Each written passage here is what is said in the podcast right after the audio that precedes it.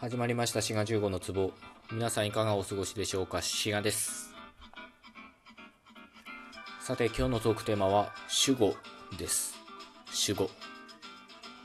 まあ、この言葉自体はですね日常生活で平気に使われているものですよね。例えばこの文章は主語がないから何言ってるかよくわかんないとか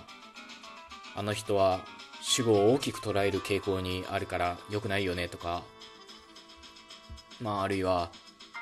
主語をはっきりさせて喋れとかね、まあ、こういう風に使われることが多いと思います。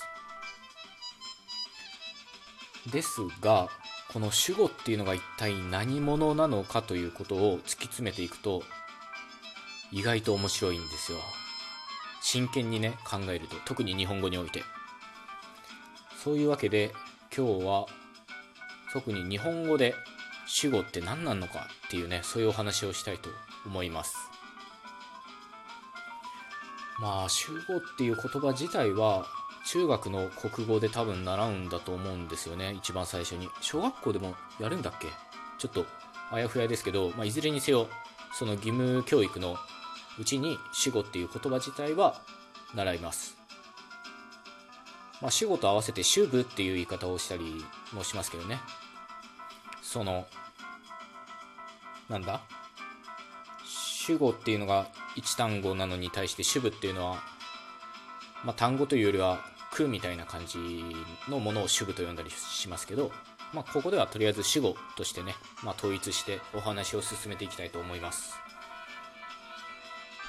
で主語ってどういうふうに定義されてんのかなと考えると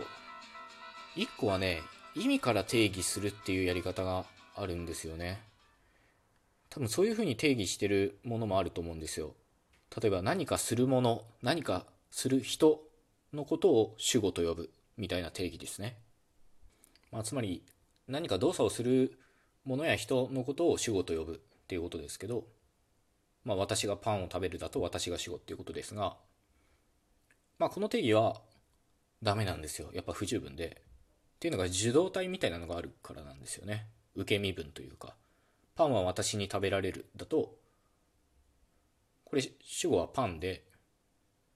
で、動作をする人っていうのは、まあ、私にっていうふうに表されてるので、この場合私にはやっぱ主語とは言えないと思うので、やっぱりこういう受動体のことを考えると何か動作をする人するものっていうのは主語の定義にはなり得ないと言えますまあちょっとね性格悪いように思われるかもしれないですけどなんか受動体なんかいいじゃんか例外として考えればいいじゃんかと思われるかもしれませんけどまあそこは申し訳ないですけどねとりあえず意味の面からは主語っていうのは定義できないということです。まあ、英語で考えてみてもそうですよね。その受動体になったらその動作をする人とかものっていうのは by で表されるのででむしろ目的語だったものが主語になるっていうのが一つ受動体の定義ですから何か動作をする人ものっていうのはまあ英語でも日本語でも主語の定義にはなり得ません。なので却下ということですね。で日本語の場合こういう定義も考えられるんですよね。その「和」とか「が」っていうのがついてるのが主語だっていう定義ですね。これもね危ないです。まず「和」から見ていきましょうか「和」が主語これは非常に危険ですね例えば、まあ、さっきのパンを食べる例で言うと「私はパンを食べた」の場合は私が主語まあ、これはいいと思うんですけど、パンは私が食べたっていうのも平気で言えますから、日本語の場合。パンは私が食べた。パンが主語。いやー、きついっしょ。やっぱこの場合は、パンは私が食べただと、私が主語なので、和は主語の定義にはなり得ません。和がついているからといって、主語ではないです。まあ、むしろ主題と言った方がね、これ正確なんですけど、では次に、ががついているのが主語。これはどうですかね。まあ私がパンを食べる。確かにこういう場合だと、ががついてる私っていうのが主語なので、ああ、いいじゃん。よし、これでいこう。と行きたいんですが、やっぱダメですね。これ和の時よりは多少マシなんですけど、やっぱ「が」がついてるからといって主語とは認められません。例えば「私は水が飲みたい」って言った時に「あ水に「が」がついてる。はい水が主語です。厳しいですね。やっぱダメでしょうね。あるいは彼に英語がわかる。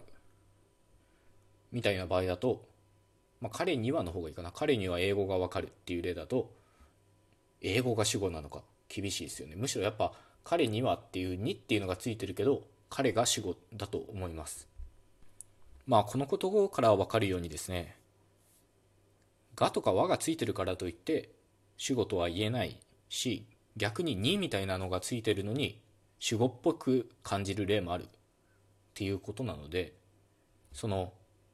助詞によって主語を定義することもできないっていうことになるんですね。なので意味からもつまり動作をする人や物っていう定義もダメ。和がついてるもダメ。ががついてるもダメ。ということでじゃあ他にどういう定義ができるんだっていうことなんですけどここでちょっとね英語の例とか考えてみましょうか。英語で主語を定義するのは、まあ、割と簡単に思われます、まあ、つまりそのノーマルな文体で動詞の前に出てくるのが主語。で大体話はつきますね。まあ正確にはねその主語と動詞の間に副詞とかも入ってくるのでなんかそういうのを削っていって必要なものだけ残った時に動詞の前に出てくるのが主語っていうことなんですよね英語だと。ただ英語の場合もねちょっとそれでは不十分なところがあって分かりやすい例は there is 構文っていうやつですね。There is a book とかね。There are two books とかいうやつですね。でこの場合主語は there か。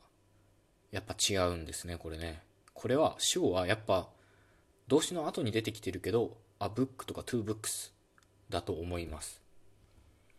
つまり英語の場合は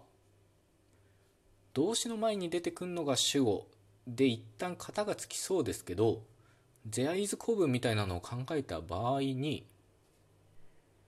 動詞と一致するものが主語って言った方が正確かもしれません。つまり a book だったら B 動詞は is になるし to books だったら B 動詞は are になるっていうことですね。なので、まあ、英語の場合は動詞の一致を引き起こす名詞が主語。ただね英語の場合はもう過去形になっちゃうともう主語が一人称だろうが二人称だろうが三人称だろうがね何であっても同じ形使ったりするのでちょっとそういうのが分かりづらいんですけどまあより厳密に言うとっていうことですね。実際にですね主語の定義っていうのをその動詞と一致する名詞のことを主語とするっていう言語は、まあ、たくさんありますよしじゃあ日本語も動詞の一致を引き起こしている名詞を主語としよう。無理なんですよね。これね、日本語は動詞が主語によって変わるっていうことはないので、無理なんですよ。と思いきや、主語によって動詞の形が変わるっていうね、現象が日本語にもあります。それが、敬語です。まあ、ちょっと尊敬語で考えてみましょうか。例えば、ま、ここは先生とかにしてみましょうか。先生はパンを召し上がる。でこれ食べるが召し上がるになってるのは先生っていう名詞のせいなのでこれは主語は先生だと考えることができます。これはパンは先生が召し上がる。でも一緒ですよね。パンは先生が召し上がる。でパンはって和がついてようが何だろうが召し上がるになってるのは先生のせいなのでやっぱり主語は先生だと。あるいは先生には英語がお分かりになる。なんかちょっと変な気もしますけど先生には英語がお分かりになる。この場合もやっぱお分かりになるっていう敬語の形を引き起こしてるのは先生なので、まあ、英語があってががついてるけどやっぱり英語は主語とは言えずに先生が主語とこういうことになります。なので日本語において主語って何なのかって考えると一つの基準としてその敬語の形を引き起こすかどうかっていうのがポイントになっているみたいです。なので動作をする人物みたいな意味とかがとか和がつくものっていうそういう形式の話ではないっていうことですね。ただこのことが分かったからといってその日常生活に役に立つかっていうとやっぱまあそれはまた別の話ですね。むしろ僕にとってはですねその日常生活で使われてる主語を定義する方がなんか難しいような気がしますね。なんかみんななんとなく使ってるんじゃないでしょうか。そういうわけで、えー、今日のお話は日本語で主語っていうのをどういうふうに定義したらいいんだろうっていうお話でした。どうかな？うまくまとまったかな？あんまりうまく話せた気がしないんですけどね。よろしかったらコメント等いただけると幸いです。あと番組クリップもよろしかったらお願いします。ではまたお会いしましょう。ごきげんよう。